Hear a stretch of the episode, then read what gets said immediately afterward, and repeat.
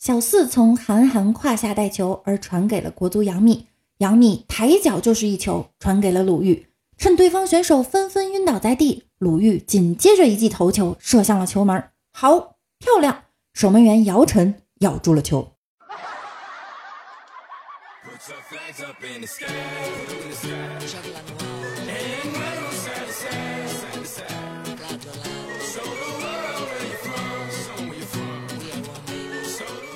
期望了四年的世界杯还有几个小时就开始了。第一场是俄罗斯对沙特，大家激不激动，紧不紧张？这次世界杯是国际足联世界杯足球赛举办的第二十一届赛事，并首次在俄罗斯境内举行，也是世界杯首次在东欧国家举行。我们今天就来聊一聊世界杯的话题。足球运动是一项古老的体育活动，源远流长，最早起源于我国古代的一种球类游戏——蹴鞠。后来经过阿拉伯人传到欧洲，发展成现代足球。现代足球起源地是在英国。传说在十一世纪，英格兰人与丹麦人之间有过一场战争。战争结束后，英国人在清理战场废墟时，发现一个丹麦人入侵者的头骨。由于愤恨，他们便用脚去踢这个头骨。一群小孩见了，便也来踢。不过他们发现头骨踢起来脚痛，于是用牛膀胱吹气来代替它。这就是现代足球的诞生。虽然足球起源于中国，但中国却没有发扬光大。人生最悲剧的是，早上炒中国股票，晚上看中国足球，睡觉做着中国梦，梦里还有人问你幸福吗？中日韩三国的球迷分别去见上帝。日本球迷问我们什么时候能在世界杯夺冠？上帝说五十年后吧。日本球迷哭了。我这辈子是看不到了。韩国球迷问我们什么时候能在世界杯夺冠？上帝说一百年后吧。韩国球迷哭了，我儿子这辈子也看不到了。中国球迷问我们什么时候能在世界杯夺冠？上帝哭了，我这辈子是看不到了。德国队告诉我们，即使班级中没有学霸，但不争当学渣，班级就会学年第一。巴西队告诉我们，就算高考考场设在你家，你也会考得一塌糊涂。西班牙队告诉我们，即使你这次是高考状元，复读一年不一定就能考上一本。中国队告诉我们，如果基本功差，还不好好学习，连参加高考的机会都没有。一个的士司机说，如果找十几个二十岁左右的死刑犯，让他们练四年足球，然后他们踢世界杯，出现了就出狱。出不了，拉回来枪毙，中国足球一准上线。某足球解说员曾说，中国世界杯历史上总共才丢了九个球，上一届巴西两场就丢了十个。其实中国队想进世界杯非常容易，加入南极洲和企鹅争夺一个名额，那不就完了吗？世界杯马上开始了，为了能好好看球，李大脚去找老板请假。老板说：“我听其他同事说你不是球迷呀。”李大脚急忙道：“哎，您别听他们胡说，去年的世界杯我可是一场不落全看完了呀。”相对于李大脚，王美丽更是假球迷。上次和男朋友一起看世界杯，王美丽问：“是中超联赛吗？”“哎，世界杯。”那中国队在哪？跟你一样在看电视呢。为什么不上去啊？呃，国际足联不让。是因为钓鱼岛吗？嗯，因为水平不行。不是有姚明吗？亲爱的，呃，这是我的卡，你去买个包吧。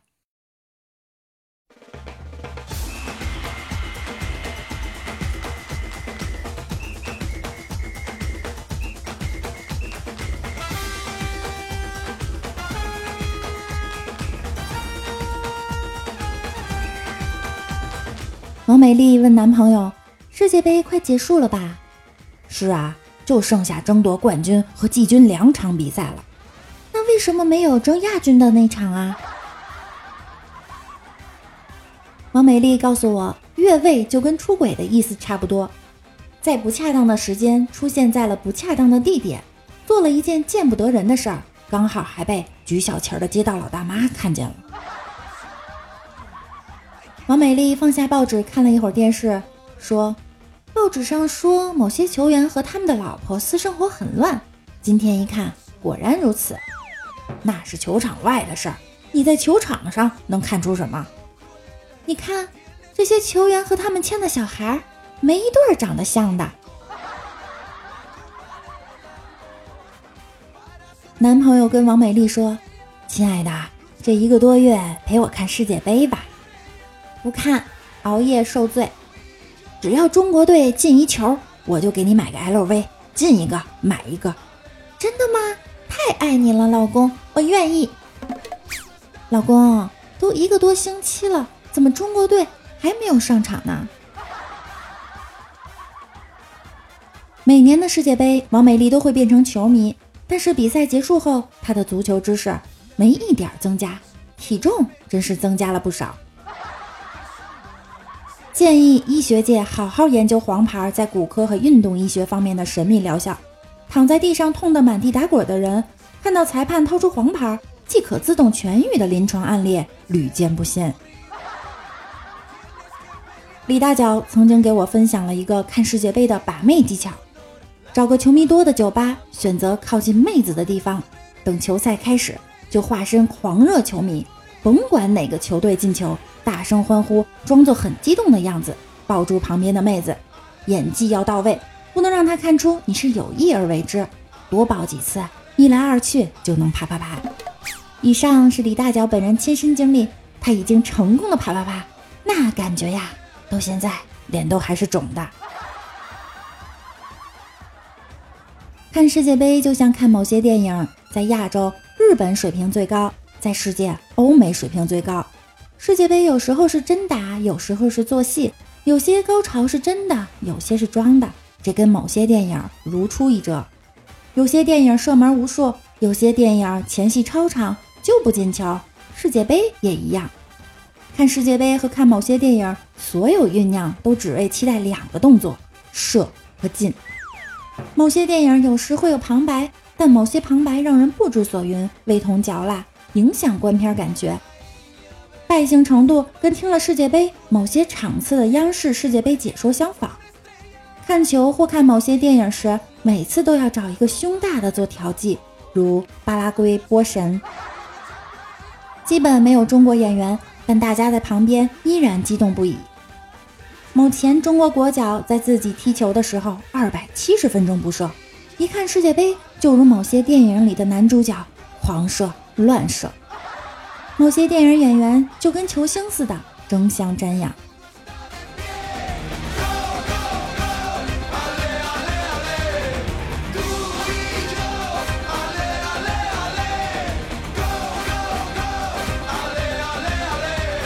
把世界杯和 NBA 总决赛安排在大学考试月，是欧美列强的又一场惊天阴谋，妄图借此提高大学生挂科率，打击一代人的自信心，阻碍中国的发展。希望大学老师们以国家利益为重，明辨是非，酌情给分。世界杯很大程度上带动了两项极限运动的迅猛发展，一个是熬夜，另一个是跳楼。怎样才能跳两次楼？一个赌球输钱的高考落榜生正在思考他的人生。你查世界杯的比分，我查高考的分数，我们走的路不一样，但最终都会在天台相遇。这就是典故“殊途同归于尽”的由来。在世界杯期间，以大喊一声“球进啦”为开头的视频广告、电视广告都是傻叉儿。这种令人厌恶的恶意营销，经常吓人一跳。自以为有创意，自以为赚眼球，自以为能吸金，其实你们除了得到受众的讨厌与品牌的伤害之外，什么都没得到。